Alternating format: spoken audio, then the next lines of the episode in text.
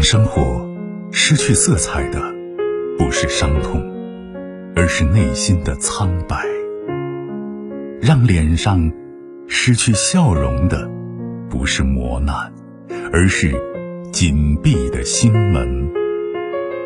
没有谁的心灵永远一尘不染，没有谁的人生永远一帆风顺。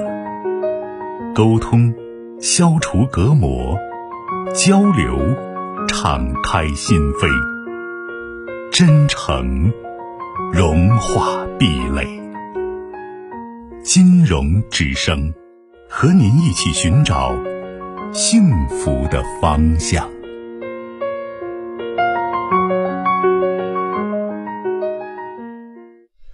聆听心声，分担忧伤。各位朋友，晚上好，我是金荣。北京时间二十一点三十一分，从现在开始，直播间的三部参与热线：零二九八五二六八八幺幺、零二九八五三五六六六六和零二九八五三五六零零零，在二十三点之前为各位朋友全线畅通。以下时间有请今天晚间第一位来自于一线的朋友。你好，这位朋友，晚上好。你好，老师。哎，不客气。啊，我想麻烦问一下啊，嗯、我儿子今年刚毕业，嗯、他就是当时从学校到深圳，在那边上班，他才开始都是去是实习期嘛，嗯去这就是一个多月吧，反正是那边花销也挺大，我给他也转了，哎呀，好几千块钱。然后这个月他想在外头租个房，说是他们八个人住一个宿舍，意思来就说是，嗯不是条件太差了是吗？啊，嗯，他现在一个月共收入多少钱工资啊？具体我还不知道，因为他现在的目前还没发工资，当时不在学校，那至少人家会在用他的时候也大大概有个说法吧，一万多，一万多啊。他要租多少钱的房子？嗯，他合租嘛，也就是下来可能一人要三千多块钱吧。嗯，您觉得您儿子是一个什么样的男生啊？我儿子呀，反正是我也，我现在的孩子，我感觉我都不太了解了。不是，他现在怎么想的你不知道，对不对？嗯，但是你总得知道，在从小到大，尤其是高中阶段或者初中阶段，他这个人做事的方式和习惯，以及和周围环境打交道的一种方式方法吧。打交道，我看他的朋友还是还可以，就是人缘还可以是吗？嗯，为人也挺善良。还有呢，嗯，反正我就感觉他是那种责任心怎么样？责任心，我感觉不是太强。嗯，嗯，责任心不是太强，但是他的我我今天说了，他意思呢就说是，到现在这个房租我自己承担，在外边儿意思呢，当时呃你就八个人住一个宿舍，你晚上就是休息不好，意思人多那，睡觉这个确实可能是实话，对不对？啊，因为你不能左右别人嘛。对啊、人家有些孩子呢玩的很晚，又是打游戏，又是聊天的，对不对？进进出出的，你也没办法干涉集体宿舍嘛。啊，嗯嗯就这个确实我认为是存在的。我为什么刚才问这些问题呢？就是说，你对你孩子有一个大概的一个认识，就是这种信任度，你去给一个人做事，或者说拜托一个人做事，或者让一个人交办他一件事情，你首先是坚定在你对他的了解和信任基础上，知道吗？嗯嗯如果这一点你是觉得，哎，我孩子还是人缘还是可以，然后呢，也是比较善良的，工作态度，因为这是一个性格问题嘛，对吧？我说学习跟工作是一个道理，嗯很认真啊，然后呢，也不是很那种呃超出自己能力范围的几种消费习惯没有，不是吃今天不管明天，今天有一个我就敢花俩，对不对？嗯，那倒也没有，如果没有这些，我建议你支持一段时间，支持一段时嗯间。至少两三个月吧。嗯人家还跟我说，他在那儿还谈一个女朋友。哎，你说你干什么都行，你给我说，那我就作为作为妈妈来讲，我们现在也不要说错，也不要说对，知道吗？嗯啊，你说你大了，你自己的事儿你考虑，但是我们这边是给的是底线，知道吗？嗯就是你现在这个年龄，我能给你提供的帮助，我说是扶上驴送一程，我不能没完没了的服务，你知道吗？那他意思跟我说了，就是这个月你先帮一下我，等我啊，你说下个月我帮你都行，嗯帮俩月都可以，一个等季我度发工都可资以。你就不用管了。好的，他如果有这话啊，就是这个给，是因为我刚才问你，你对你孩子的认识和了解，这是其一。第二个呢，孩子刚到一个新的地方，人家说穷家富路呢，刚开始，呃，奠定自己的生活圈子，我觉得太拮据也不见得好，对吧？第三点，八个人住一个宿舍，确实存在休息不好这种可能，而且可能性比较大。嗯嗯，所以我建议你至少帮助两三个月，一个季度，好不好？哦，下来嗯就是说看来反正就是，只要是他自己能继续能租，就让他租不，。如果两三个月他还要让你去帮他，那你说呢？你就要换宿舍了，不行你住集体宿舍去那我感觉应该是不可能。啊！这，就是我那意思是，我现在扶你去走一程，不会一直这样让给你贴，知道吗？嗯这种做法是让他对自己的行为、自己的消费要有一个自己一个标准，有一个衡量，不要就是我为我爹妈在那支持呢，反正没钱就给他们要，这貌似暂时是舒服了，是是可以任性了，但随后他自己的日子要自己过的话，那这种习惯一旦养成，那就麻烦大了，嗯，对着呢。好不好？嗯，嗯嗯，好还嘞有一个啊，嗯我自己我想一下，我我是不是有有一种心理问题啊？我跟你说，我女儿，我还有一个女儿，我女儿小的时间，一岁多的时间，把孩子当时烫伤了，烫伤了在脖子上，后来植了个皮。呀，我现在总觉得感觉欠孩子的东西，我一见到他，我就心里想的可就是多心疼是吧？心可烦，我一见到他呢，心烦而不是心疼，我也心疼他，我也心那你烦什么呢？我就看孩子那样子呀，孩子现在大了，我感觉孩子，我我觉得我对不起他，我就我害怕影响他找对象呀、谈对象呀啥的。那你好，你害怕这些事情，或者你烦这些事情，我从站一个角度上我可以理解，但是我想说的是，你能做什么呢？我现在感觉我是做不了啥，你做不了啥，至少孩子慢慢大了，你把自己照顾好，不给孩子添麻烦也算帮忙吧，这是第一。第二点呢，有机会跟孩子不像不仅像母女，更像朋友一样，知道吗？嗯，做一个好的倾听者，好的欣赏的人。他让孩子觉得妈妈是温暖的，这是你能做的。嗯你当初犯了一个错误，你现在是不是把变个法子再继续犯错误呢？啊，因为嗯他好像自己他也感觉，呃，可能是我，他说是妈，你要是不那啥，平常也没人注意这些，对呀、你自己没事把这儿就撩来撩去的，把伤嗯疤揭来揭去的，我我我老看他的时间，我就看他那个地方，好像其他地方我都你看你都成年人俩孩子的妈了，对不对？都都是成年人了，你告诉我，你都不能有效管控自己的情绪，或者说你压根儿就没想管控自己的情绪，这我也我也没说，反正我就是你写在脸上的呀。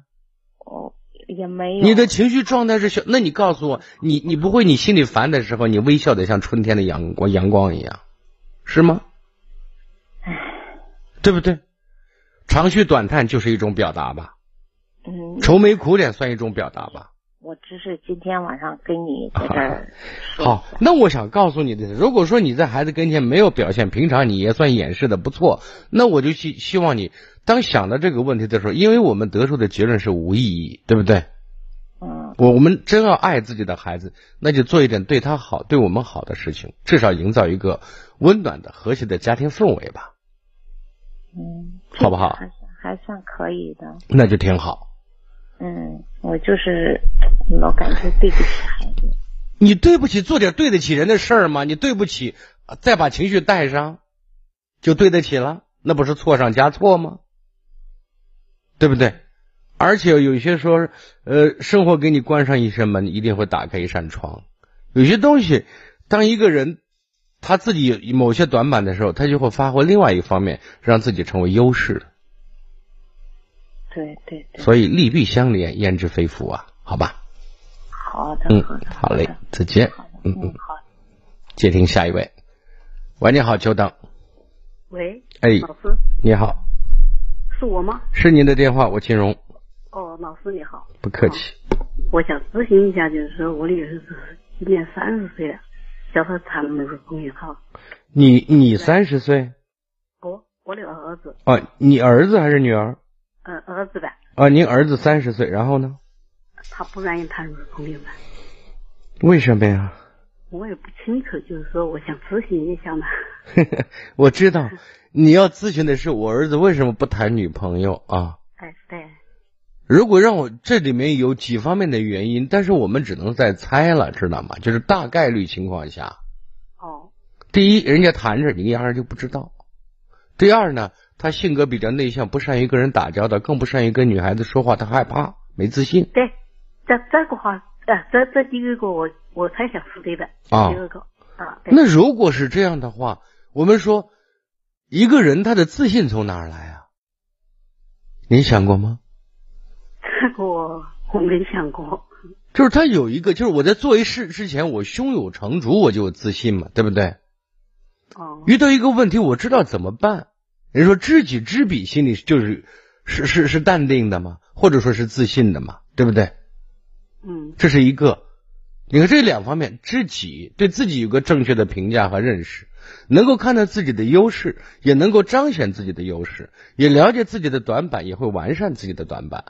这是一方面对自己，对别人呢，能知道在哪种情况下说什么样的话，能知道跟异性打交道的时候应该注意什么样的细节，对不对？第三点呢是定位问题，说我要找一个女孩，一定是非常漂亮的，还要温柔体贴善良，对不对？还要工作稳定。那如果是提这样的要求，他要拿镜子照我，我那我有什么？就有贵在自知嘛，对不对？嗯，就这些东西都是他要想清楚的，就定位会比较准确。那我怎么会跟他跟他跟他交流呢？你现在如果问你说儿子啊，你都三十了，妈想让儿想找儿媳妇儿呢，你你啥想法呀？啊，这个总会问吧。还有呢对，从过往的经验来讲，你儿子谈过对象没有？没有，一个都没谈过。一个都没谈过。他就上学的时候跟女同学说话不说？说那现在跟女同事说话不说？说，跟女同学还有联系没有？嗯，你你这个同学现在没有联系，就是现在在上班的话，就是这个女同志哈嘛。跟女同事说话的时候会不会紧张？嗯，刚开始有一点紧张，熟悉之后就不紧张了，啊这样的。那那是跟跟人家说说笑笑，那是挺。还有一个问题，你觉得你们夫妻俩关系好不好？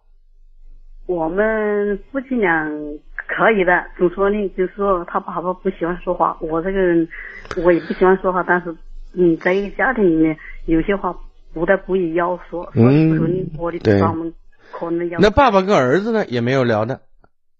嗯没，因为他他爸爸嗯话也不多，就是说 嗯，人爸爸是儿子男人的第一个榜样，儿子觉得男人可能就应该话少一点，是吧？我也不嗯，因为他的话您是哪里？四川的还是哪儿的？我我是湖北的啊，湖北的啊，对不起啊。哎啊啊，没事没事，嗯嗯，那个嗯。嗯，我就说咨询一下，因为我是刚听到，再就是我看，我就想咨询一下啊，就说，就是我那一年的话，有一年啊，嗯，好像是一一一三年的时候，我就说看与这有没有关系啊，就是一三年的时候，我这个身体不好，我动了手术之后呢，就他不是考学不是呃投了一个大专嘛，这个大专就是说没有让他上，就是家里开了一个一个小铺子，一小铺子，有时候他回家回家帮忙嘛，我因为我身体不好动了手术，动手术我就不能出去了，不能出去，我现在一直在家里蹲着，蹲着就是他就是叫他他和他爸的就就在一起那个嗯弄那个铺面嘛是吧？就嗯弄那个铺面之后呢，我感觉到是说我的身体不好，动手术之后不能出去，可能这这一方面对他有没有影响？就是哎那不是谁父母都要会老，每个人都会要生病。如果这里面取决于他什么，就是他自身的实力和你一个家庭给他创造的基础，对不对？嗯，嗯，我如果说现在哦，我现在挣的钱都不够花，或者捉襟见肘，只给我给我妈看病，或者说稍微要结个婚，这个彩礼、房子我都没有着落。那个房子，我们房子也有，现在对，所以这些事情，您这个想法有点多余，知道吗？我我我是多少人啊，啊，嗯，是一个问题，但这个问题不足以影响他不找对象。啊，我就是说，嗯，啊因为他的他爸跟他也说了好多次，我也跟他说好多次，他就是他就是有机会你可以让你儿子打电话给我，好不好？他要愿意的话，怎么打电话，打这个电话呀。打这个电话怎么跟他说呀？你或者说你让他听一下咱俩今天的对话嘛，回放嘛，嗯，好不好？你说呃这这这个老男人还是挺有经验的，你要愿意跟他聊，跟他聊聊呗。我跟你说啦，他就是刚开始接触生育的话就就不么接触，如果接触不是，我现在想说的意思是，你看，这是我的一个建议之一，能不能行不知道，对不对？啊，但至少你让你儿子先知道我的存在吧，对不对？哦，就我就说叫他听一下咱俩的会。你说昨天我听了好几年这个节目，我跟人这个主持人聊聊我的担心和烦恼，反正这个又不提名不提姓的，对不对？啊，就像一个故事一样嘛，没有任何影响和威胁嘛。哦你听一听，你觉得这个人说的有没有道理？你愿不愿意跟他聊聊？如果愿意聊的话，打电话也行，私下打电话也可以，好吧？嗯，再就是私下打电话的话，嗯你你接不接啊？那接呢？这到时候你可以记那个零二九八九三二八零八二就可以了。哦，我一我一打通的话，你可以接，是不是？我不可以接，白天是工作人员在接，他会给你安排时间。哦，嗯，那那个你电看，话我还一我还一个问一下，你可不可以过来一下？ 肯定不可以嘛，我在这儿上班呢，不天不天不，我晚知道你，我知道你忙，我就是意思说，我现在就在西安这个蒲城县呐。哦，那你那你可以带孩子过来，或者你跟办公室联系吧，好不好？不是的，问题上他就是不愿意去，我就是我知道，即便我要上门，你跟办公室联系，他们会告诉你的，好不好？嗯，好吧，嗯，好不好？好，谢谢啊。哎嗯，好，再见好。好嗯好，嗯，感谢感谢，不客气。气。嗯，接听下一位。喂，你好。喂，你好，哎，您的电话。金融叔叔，哎，我想咨询一下我自己学习问题。你说我听。我今年上初二了，嗯我从小学到初一学习就是一直不好，嗯然后是家长也挺担心的。嗯我以前就是比较，就是比较喜欢玩手机，自控能力不太行。好，我想咨询一下咋解决这个办法。就玩手机很自觉，对吧？对，啊，绝对不用人催，而且呢，通宵达旦、废寝忘食都可以，对吧？对，一学习，那就就很痛苦嘛啊。啊，对，嗯，那你知不知道，就是我们在做一件事情，愿意做一件事情，或者说，呃，不愿意、不想做一件事情的时候，一定有我们深层次的原因，你要想到呢。就是简单的就说这个没意思，那个有意思，这是表面原因，对不对？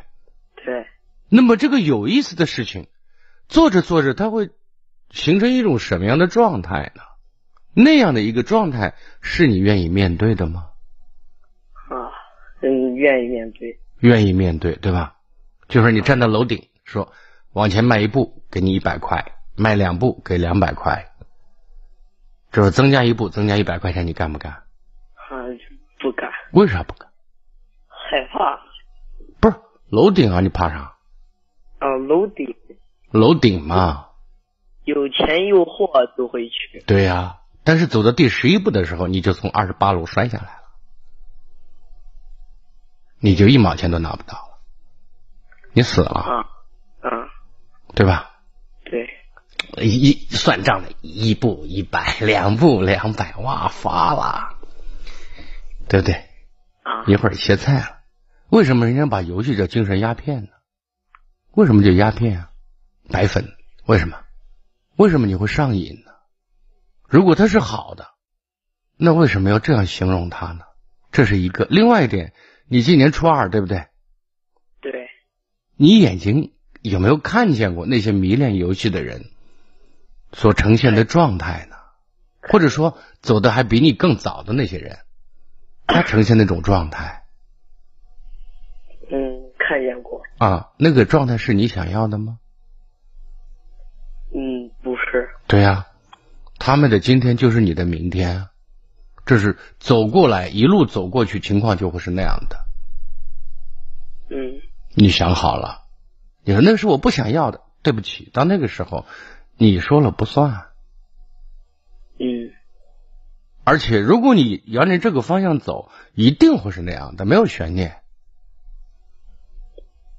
啊，就是这样的。嗯就是我刚才给你举的例子是比较极端，二十步真的要你小命，对不对？你说那我当然不，就是我刚才给你说的意思就是什么？就是你做的这件事对你到底是好还是坏，你心里其实比我更清楚，知道吗？啊，只是获得了短暂的愉悦，但付出的代价是很大的。就是说，有没有说你做一件事情没有后果呢？你觉得从小到大，在你的这种经验当中，嗯，没有吧？你做对自自己好的，比如说认真学习，你可以得到好成绩，对不对？对，如果你天天打游戏的话，你你的成绩一定是倒退嘛，这是肯定的吧？嗯这就是因，这个因一定会导致这个果，你是可以推测来的，对不对？啊，那你之所以现在会做这件事情，那你知道为什么吗？因为你不用操心，不用操心明天在哪儿吃饭，你也不用操操心晚上在哪儿睡觉，对不对？对，那你爹妈可以管多久啊？爹妈管到我十八岁，啊，不止，也许能管到你四十岁、五十岁，可以的。你只如果只要求是吃饱穿暖不饿死，也许能管到五十岁。我记得去年还是前年，有一个老太太给我打电话说，我儿子都五十岁了，现在也不工作，每个月都靠我的三千块钱退休工资生活呢。我说那挺好的呀，你老了怕孤独，他陪着你啊。那老太太说，那我死了以后呢？我说你死了以后，他跟你一起死啊。你一起去吗？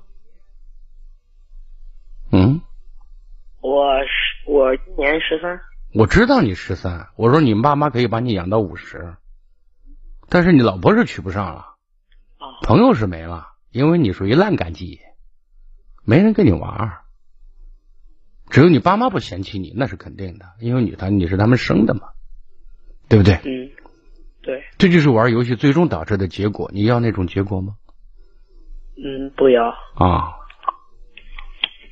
嗯，是我还有就是，我不是今年初二嘛，我除了玩游戏，嗯而是比较喜欢打篮球。然后就是我爸爸就说，今年我打篮球就是会耽误学习，这是啊，对，就是任何事情你花精力比较多的话，就相对于其他事情可能会有优势。你游戏一定比你爹打的好，你信不信？啊，但打的这个好没用嘛，对不对？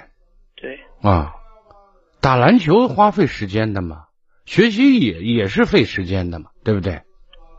对，就是人这辈子，你记住，叔叔给你讲一句话啊，一定是先做好应该做的事情，你再做你喜欢做的事情，知道吗？不然长不了，嗯，能理解吗？能，啊，就是你喜欢打篮球，挺好的，打篮球锻炼锻炼身体，嗯，就是平衡性啊、灵活性啊、身体综合素质，我觉得都挺好的。那你你的目标总不会是当个职业篮球选手吧？嗯，不是，对呀、业余爱好是可以的，嗯但是要主次分开，嗯好不好？就任何事情，你花费的精力比别人多，那你就做的会比别人好。那你做的这个比别人好的这个事儿，到底是社会需要的呢，还是社会无所谓的？对不对？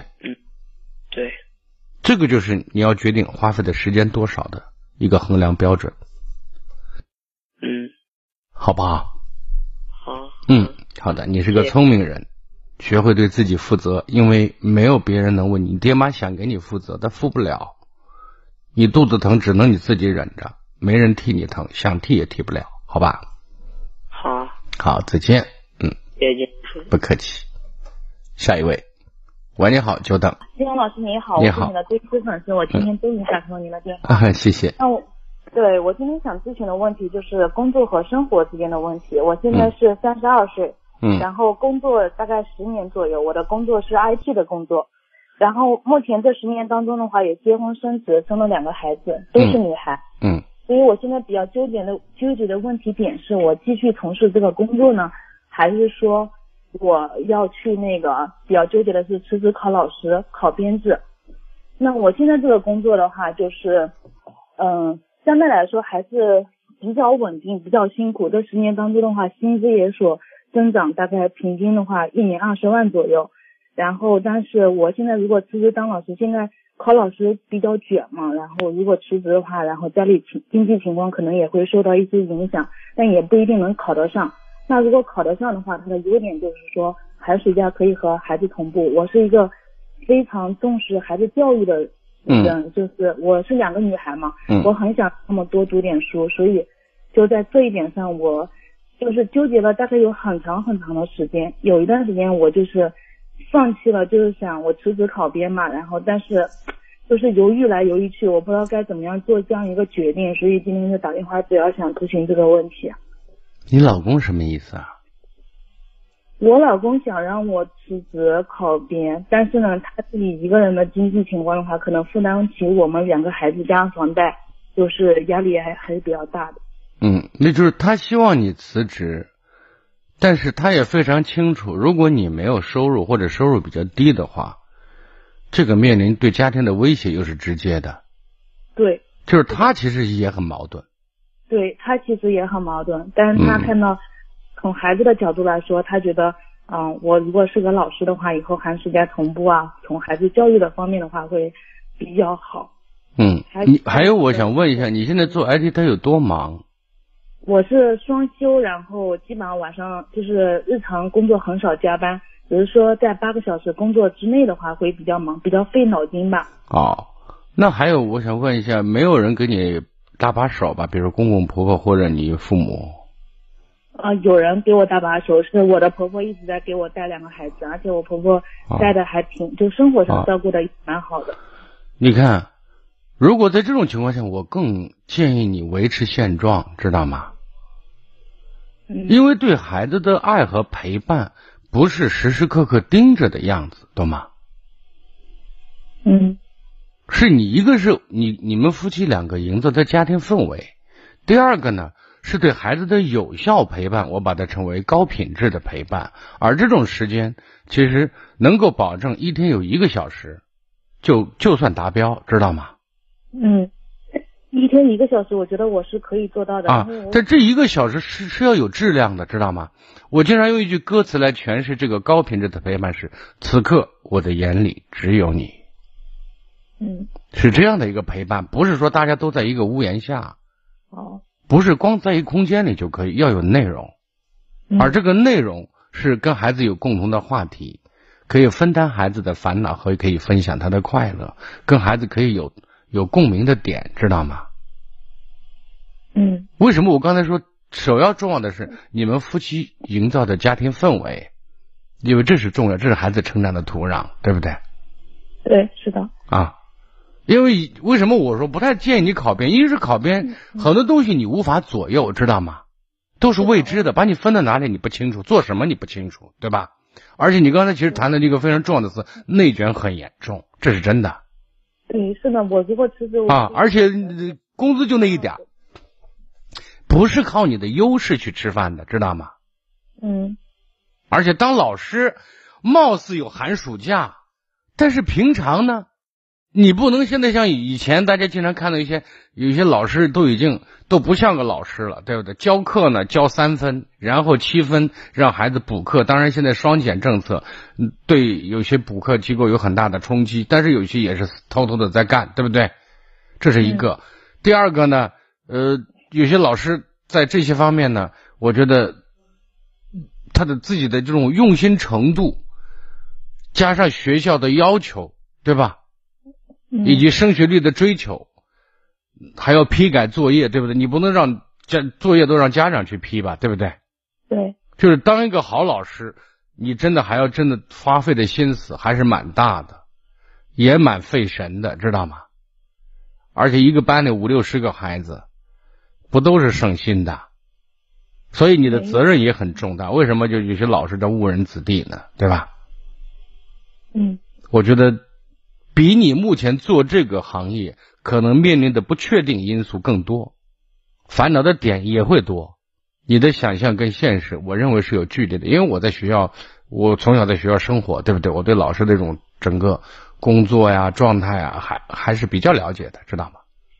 是的，所以我可能是我考虑的事情比较片面，或者是说还有一点长远的原因是什么呢？是因为我觉得老师是有一种职业光环的，然后就算我的两个孩子，嗯、在而且有些时候，你当了老师，有很多老师把自己的孩子教育不好，知道吗？而这里教育的点不更多的不是指学习方面哈，但是往往是人说成也萧何，败也萧何。他是老师，在这个近水楼台的状态下，对孩子的学习看得很重要，知道吗？嗯很重要。他认为孩子在更多的时候，他孩子的好坏代表他他所谓的面子，你知道吗？是而的往往有时候又给孩子人为的上了一个枷锁，因为，哎，有些事算了，我不说了。反正前两前两天就是我，因为我知道的就是一个悲剧，一个老师的孩子嘛，嗯就是他一定说他孩子没事，我当时我说孩子有问题，你得重视，对吧？我认为孩子得休学，他不接受这个事实，就是一个老师的孩子，然后孩子就前几前几天跳楼了嘛，对，但是没死，但是哦，这这腰断了，你知道吗？那很严重。那是啊，所以你后悔你来不及。那如果他因为因为老师对孩子的学习这块看得很重，你知道吗？嗯，对，是的，但往往就是你的方式方法不满足。为什么说生活上也许比较纵容一些，但是学习上非常苛刻，而对孩子的管理以及要求和爱相比，简直是没有可比性，知道吗？就在那种氛围里面，对吧？我一说啊，你都是为人师表呢，你把你自己孩子教育不好，你怎么说别人孩子？好，这话放在桌面子上，又貌似有道理，对不对？自己也接受这个说法，那这种所谓好，又是以学习的好坏为衡量标准，或者是唯一标准，知道吗？嗯往往就会会走一种极端，而忽略什么孩子的身心健康。是的，所以我觉得在这一块儿，我觉得很多不确定性你可能难以驾驭啊。但是你三十多岁，得算半道儿出家嘛，对不对？对，是的啊，这个有些这东个非西常有，我觉得不像你想那么简单。但是你在你自己的领域里面，你刚才说又不是很忙，双休日正常上下班，那么只要保证对孩子的陪伴，加上你们家庭氛围的这种和谐和这种美满，我觉得其实你是可以扮演好一个妈妈的角色的，这是我的想法。还有人搭把手，对的，但是我、我想我我有这个纠结的想法，可能源于三个方面。第一个方面就是我对我自身工作的一个焦虑性，因为 IT 工作的话，可能就是说未来它有一个那个年龄的，就是焦虑点，三十五岁啊等等。但我虽然不是说程序员，嗯，也是属于 IT 行业吧，可能就对未来有点不自信。第二个就是说，我看到的老师其实是就是比较光环的一面，就是寒暑假期间的，还有说未来如果是我是一名老师的话，是不是我会我孩子找对象？ 要说这种 你想得太远了父母的职业上面，嗯，我可以理解啊，就是关于第一、第二个、第第二个方面的担心，我觉得我们没有人可以，你不可以确定五年和十年之后发生什么样的变化，嗯没人几乎可以确定，知道吗？但是，就像第一点的话，你说，因为 IT 行业它就这种对年龄的要求，或者说，呃，这个知识的更新程度，对吧？嗯是比较快的啊。但是我觉得有些东西，一个是你也在跟进，也在学习，你不是把它扔下来，这是其一。第二个呢，有些东西我们在一个一个大的公司里面，它的技术程度可以随着年龄增加，你可以去换一些部门，对不对？嗯，或者做类似的事业，不在一个搞就是写代码，就是研发这种部门，或者说其他一些后勤保障部门。其实，因为相比较来讲，也算是业内人士，就是做事的时候也会得心应手，对不对？对，是你的必须接受你年龄有时候跟脑力这个脑力劳动，年龄大了的确有时候就会会有一些困难和障碍，对不对？嗯但是我们可以转换嘛，但是内部转换可能要好很多，因为一个是有就是用人就是同事之间的这种相多多少多少年的磨合，对不对？对你的认可，那不光只有一件事情，有 N 多件事情，对不对？是的，所以我觉得至少相对来讲稳定性要高一点，或者说你可操作性的压力要小一些。维持现状的压力要小，心理压力和经济压力都会小一点。对呀、只是说我我可能焦虑的是未 来，所以我现在告诉你，活在当下，做好眼前事。嗯，而你眼前的事情就是干好你的工作，扮演好妈，做好妻子，嗯而要保证自己的，就是也就是说跳槽，切记，人家很多人的跳槽就是犯一个大忌是跨行业跳槽，知道吗？是的，这其实是挺可怕的。你看我飘了二十年，我从来没有离开过电台。嗯，我对我说，我做这个也做了十年，是吧对呀、也是很你这是深耕了十年，然后啪又一些，那那个时候那叫从零开始，知道吗？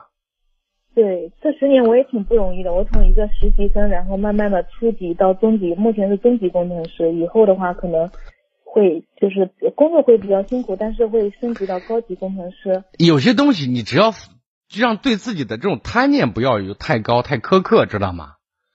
该放的就要放下，就像说钱挣不完一样，也给别人机会，做好一个点或者两个点，做的很专业，你就很棒了，知道吗？好吧，好，嗯，我好了知道了，谢好，再谢见。丁老师，嗯嗯，好，不再客气见。，嗯，接听下一位。喂，你好，久等。哎，你好，老师，哎，请讲。你好，我现在有一个特别困扰的问题，你是在高速路上呢，还是在什么？没有，我马上停车，我现在在这个路上，马上停车哦，啊。小心一点，安全第一啊！因为我直在等电话没事没事，我就在南阳。啊现在有个问题就是说，呃，我想离婚，但是我老公不愿意离。为什么一定要离婚啊？一方面的话就是，我觉得这么多年了，我的委屈也到位了。然后第二个就是他也出轨了。你受什么委屈了？啊，就是这么多年家里的事情，反正基本都是靠我的。然后他他的一个主要的任务就是在外面吃吃喝喝，他觉得是应酬，正常的应酬，吃吃喝喝打牌。吃吃喝打牌，对呀把钱打回来也算他本事啊，吃回来那也他没有这行样啊。他肯定就是没他有没有这这样种吃吃喝喝现在应该，没有没有婚姻了啊没有效果是吧？对，就是就是说这种关系好像是长期的。你结婚多少年了？我结婚已经八年了，八年。嗯，从什么时候开始这种状态你你很不满意？我们俩结婚之前他基本上就是这样吃吃喝喝。那你当时为什么要结婚呢？对，当时的时候就感觉，反正可能那会儿太年轻吧。然后我想着他可能会改变，哦就是从我开始认识他之前到现在，嗯，我觉得这么多年了，我都没有改变过他。然后这段时间的话呢，就是我已经知道了他出轨这个事情，我和他也也也吵了，吵了以后我们也去这个民政局了，呃，写了这个离婚协议，也约定了一些东西，嗯就是我做最大程度的，就是钱他拿拿走，账呀、房呀的孩子呀，我都我都要了，嗯我都担了。然后我们中间有一个月冷静期，嗯结果他今天突然回来了，他就给我打电话，他已经回家了。他说，要么你就，嗯、你要愿意在外面住，你就在外面住。现在我就在我们家楼下，我不知道我回不回家。那到此刻为止，你离婚的这种想法依然坚定吗？很坚定，很强烈。你看，我们做一个决定，就说我们是有前面很多的一种经验，对吧？嗯嗯就看不到希望，觉得无法去改善对方的很多点点滴滴都不是你想要的，因为那是那是他的真结婚之后，他所有的表现在基本意义上是他的真实呈现，对不对？嗯嗯你说这不是我想要的丈夫，我的家不是这样的，对吧？嗯而且在整个过程当中，他并没有说跟你更更多的坐在一起要解解解决问题，知道吗？我觉得，就是他也改不了，我也忍不了。是。那如果这一点属实的话，那你还在纠结我要不要回去？或者说，如果你没有地方去，那是你的家，也是他的家，大家都能在那儿待，只是我们不在一个床上躺而已。这是一个但是其我一。觉得第二点呢，就是我们嗯如果在民政局不行的话，那我们就走法律程序了，对不对？嗯那就是大家公事公办，该分什么分什么，你也不用玩大公无私，你也不用说为了跟你离婚，我可以做适当让步啊，你凭什么让步啊？我就想不通。但他这个人性格比较偏激，那他偏激，他说你要敢我离婚，我就杀了你全家，那是不是你就不离了？嗯，不会 是，但是我也不会让事情，我也不会让，就是这么多年了，就可能是我的这个这个这个觉悟吧，或者说，嗯、也比他可能文化程度高吧。呃，反正我觉得我可能这走是不到个人那一步修为的问题，跟啊学多少也可知能识还没关系，你知道吗？对，对对对就是说的再再俗一点，家教的问题对，教养的问题。啊。所以到现在为止说，然后你如果确定他不是咱想要的丈夫，嗯，那我们坚定离婚的，那就走程序呗，对不对？那只是说在走程序过程当中，我们在说话上面、言语上面不要去刺激他，对不对？对，用对对示弱的方式，这是一种手段，对不对？嗯就是我有一句话，我经常说，话说软，事做硬，让他达到一种平衡，就貌似的一种满足。你看，我现在是实在生活不下去了，对我我很难受、嗯啊！嗯再这样做下去，我不开心，你也没法开心，对不对？嗯因为日子过好，得俩人得使劲的，对吧？嗯所以呢，我们虽然不是夫妻，但我们还是好朋友啊。你们有孩子吗？有有有，对啊，我们还是孩子爸孩子的爸爸妈妈呀，我们这一辈子都打不断，都有联系。你有困我难，也是这样。你有困难我会照顾你，我有困难也需要你帮忙啊。只是在法律上我没嗯有没有夫妻关系而已，是另外一种形式在相处。至少我现在说的意思是你你本着不刺激他，让他可以觉得这个事情不是那么觉得难堪，那么难以处理糟糕啊。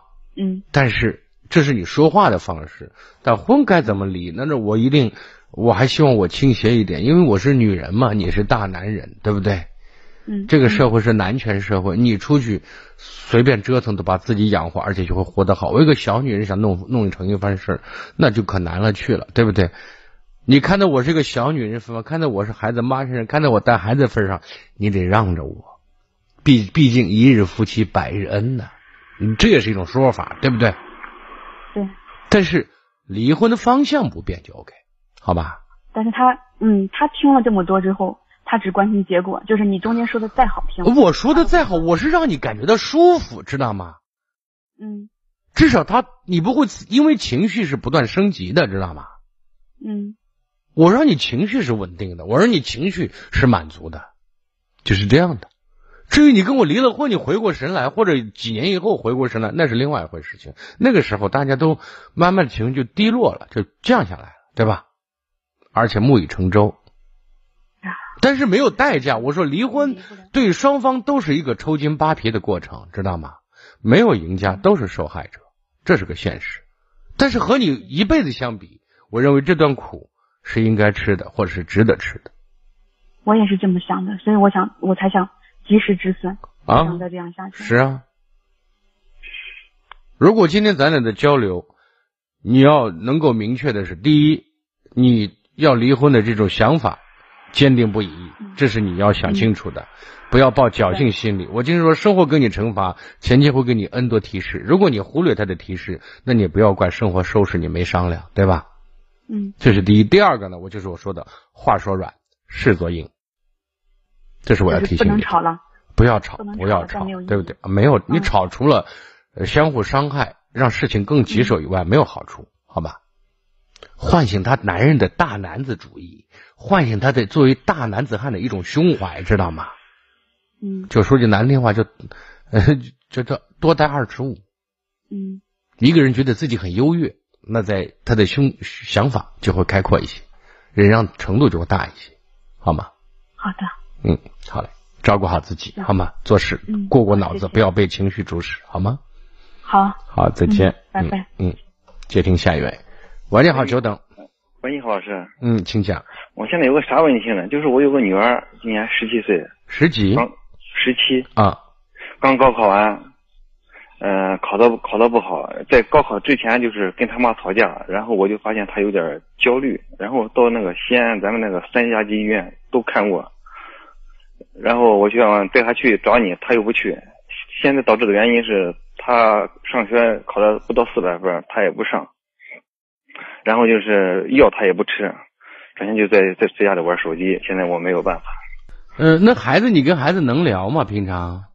平常我跟孩子现在他跟我不说话，因为我把他送到那个咱们那个西安那个卫生中心住院，他跟我现在不说话，现在还在住院吗？住院出院了。孩子就是埋怨你把他送进住院了。对是吧对。对对对对， 哦，那跟坐牢一样嘛，关键是。是是，他回来以后把我们全家都怀恨在心。啊你想因为去的时候其实以孩子有说实在话啊，人这一辈子，他觉得谁都不可信的话，是一件很可怕的事情，知道吗？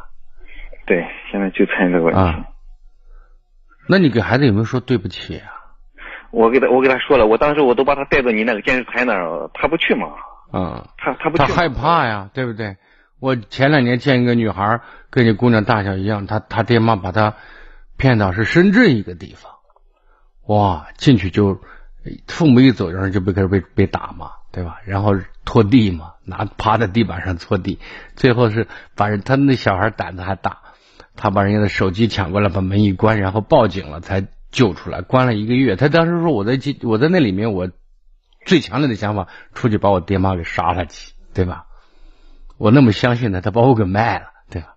是是就是这种感觉，知道吗？是，现在所以我觉得现在那跟妈妈的关系呢，他妈妈现在也是这种病，也在他舅家，我一直没敢往回接。是一一月二十七号住的院，住了十五天，啊我一直没敢往回接，因为他那孩子现在每天的做法是什么？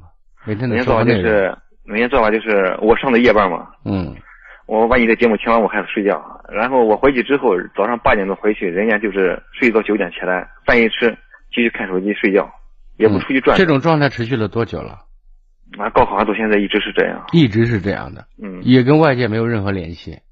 拿手机嘛，那就给在手机上笑的，还笑的笑的开心的很。哦，呃，首先我觉得现在你不要，你心里再着急，从表面上不要表达出来，知道吗？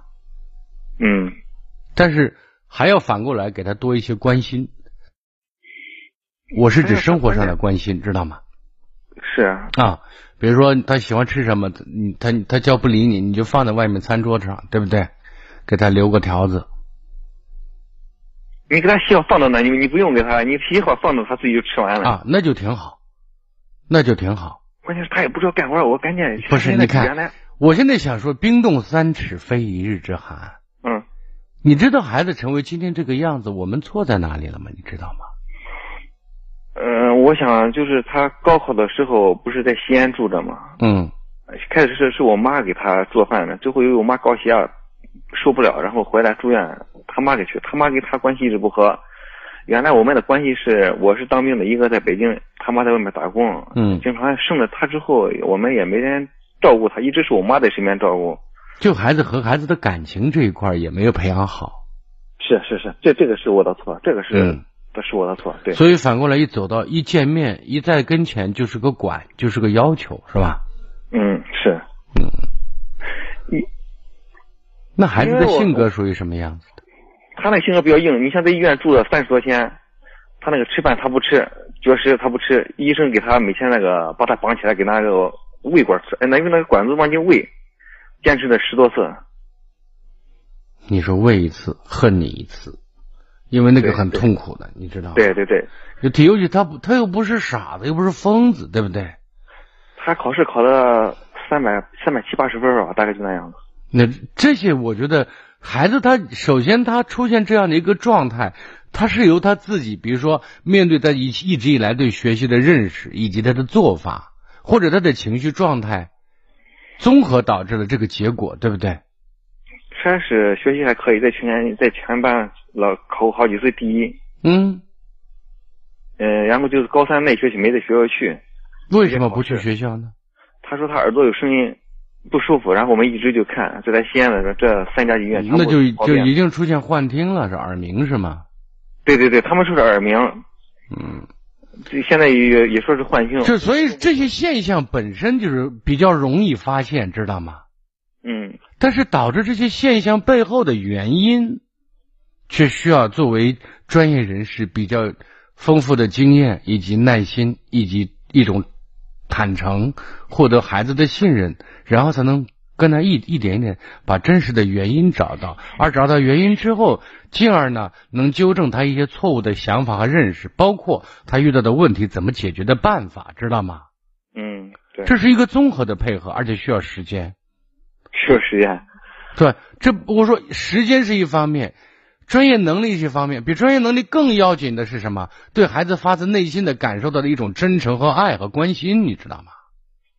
但是说实话，在医院里面，这种感觉几乎是找不到的，懂吗？对对对，你说的很对，因为他们很麻木的。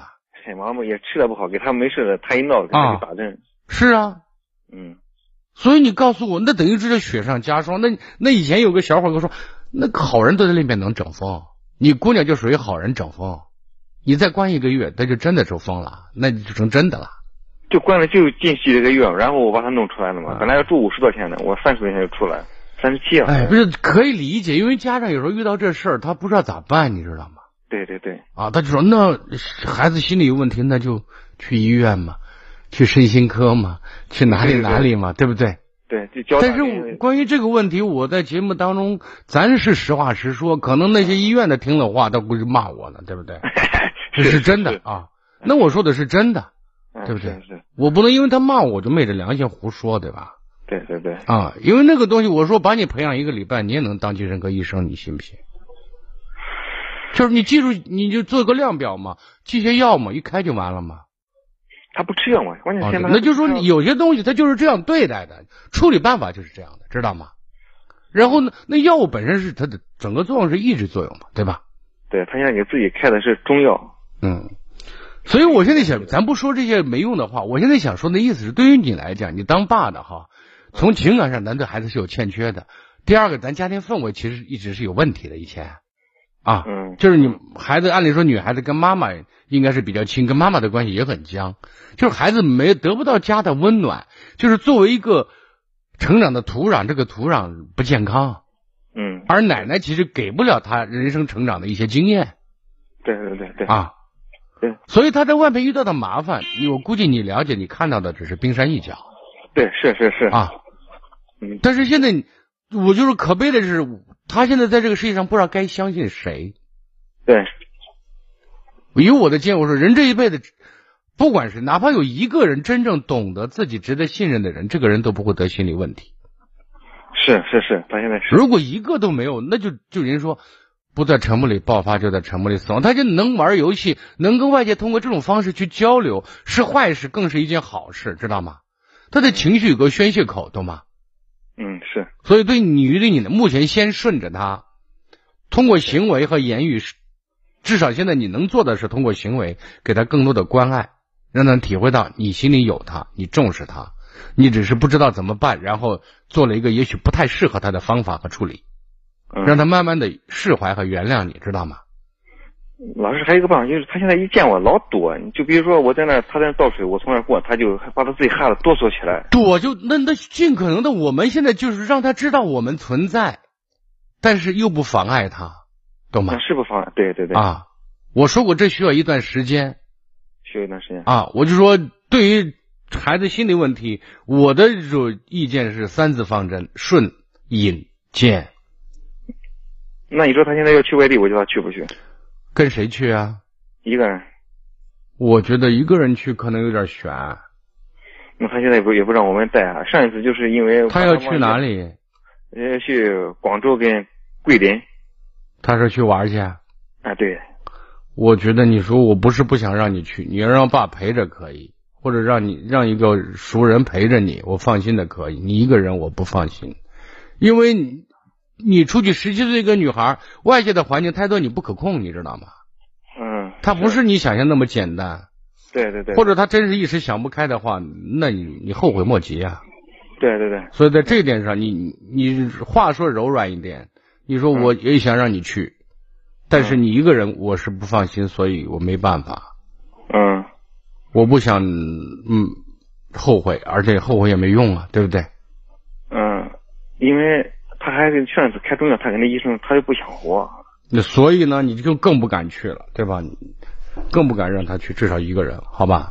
对对对对，嗯，行，这个好大的方向你，你你你坚持好，好吗？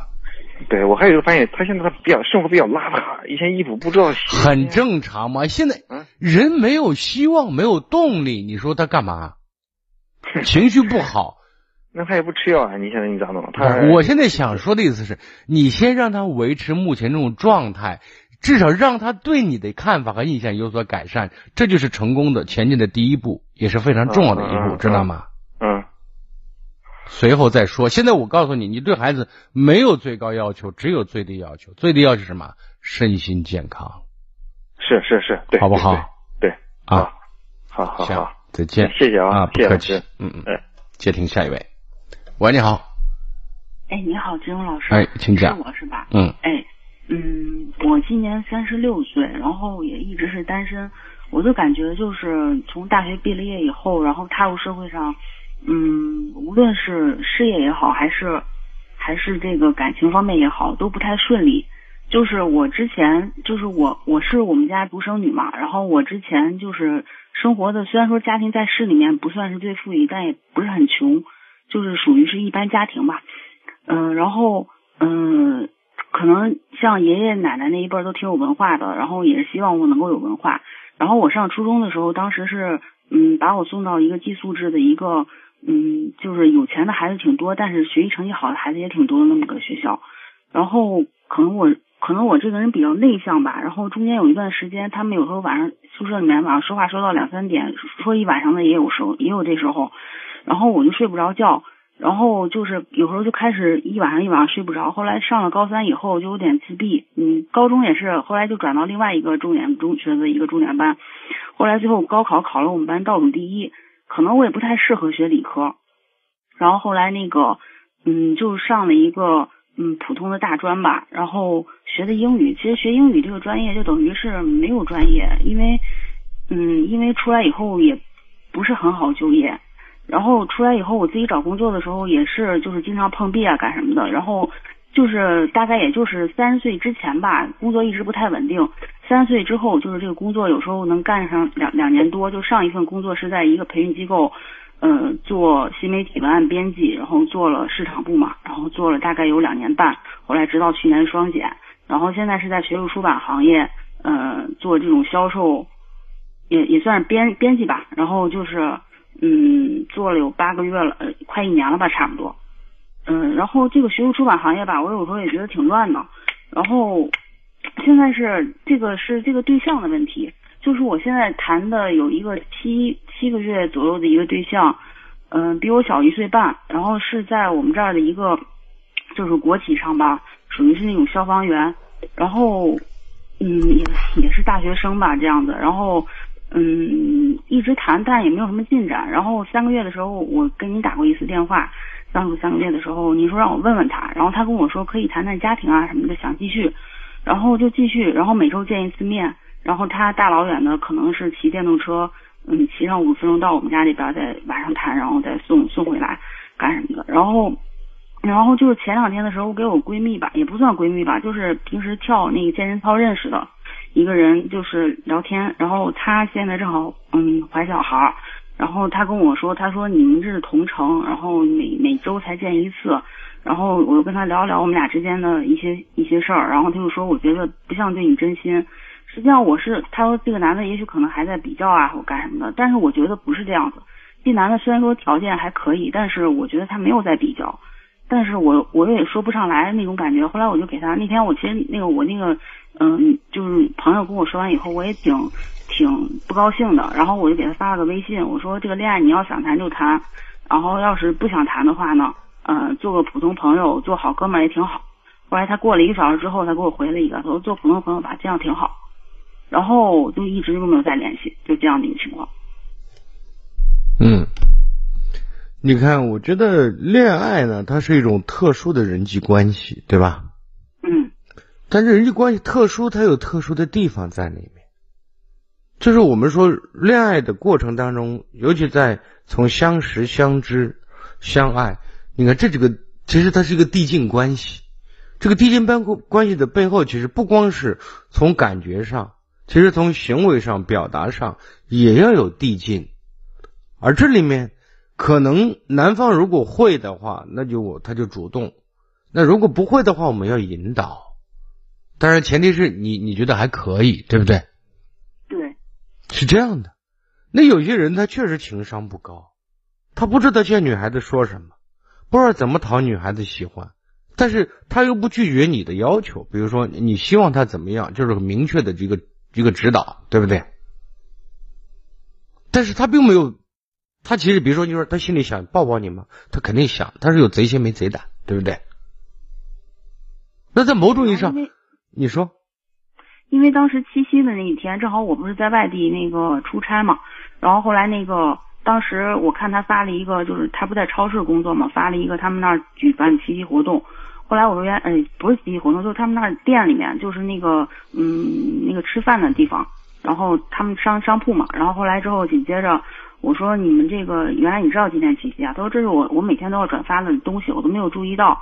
后来，嗯，秋天里的第一杯奶茶，我看我我我们同事也有，嗯，男朋友所以他有些事情你要引导他去做，他做了之后，你再给他以鼓励、以肯定、以欣赏，那就他一些强化一些动作，然后大家的交集、谈论的话题、感觉都会越来越丰满，知道吗？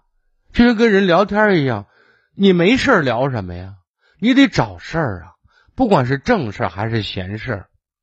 你看，为什么以前我们记着我们年轻的时候说，哎，找对象咋的？这不今天活动咋安排？几点吃饭？几点看电影？几点干嘛干嘛？对不对？去哪里？哪个环境？哪个场景？这要设计的，对不对？你要提前做好打算，至少你心里面要在某种上要学会含蓄的带节奏。你发现，在这个过程当中，你把你说女孩男孩子应该主动，应该积极，这个想法没有错。为什么我就是说，有些男生他确实这方面他就是悟性不够。那么，如果你看上他的点，你觉得很重要的话，那就要含蓄的勾引，含蓄的引导，知道吗？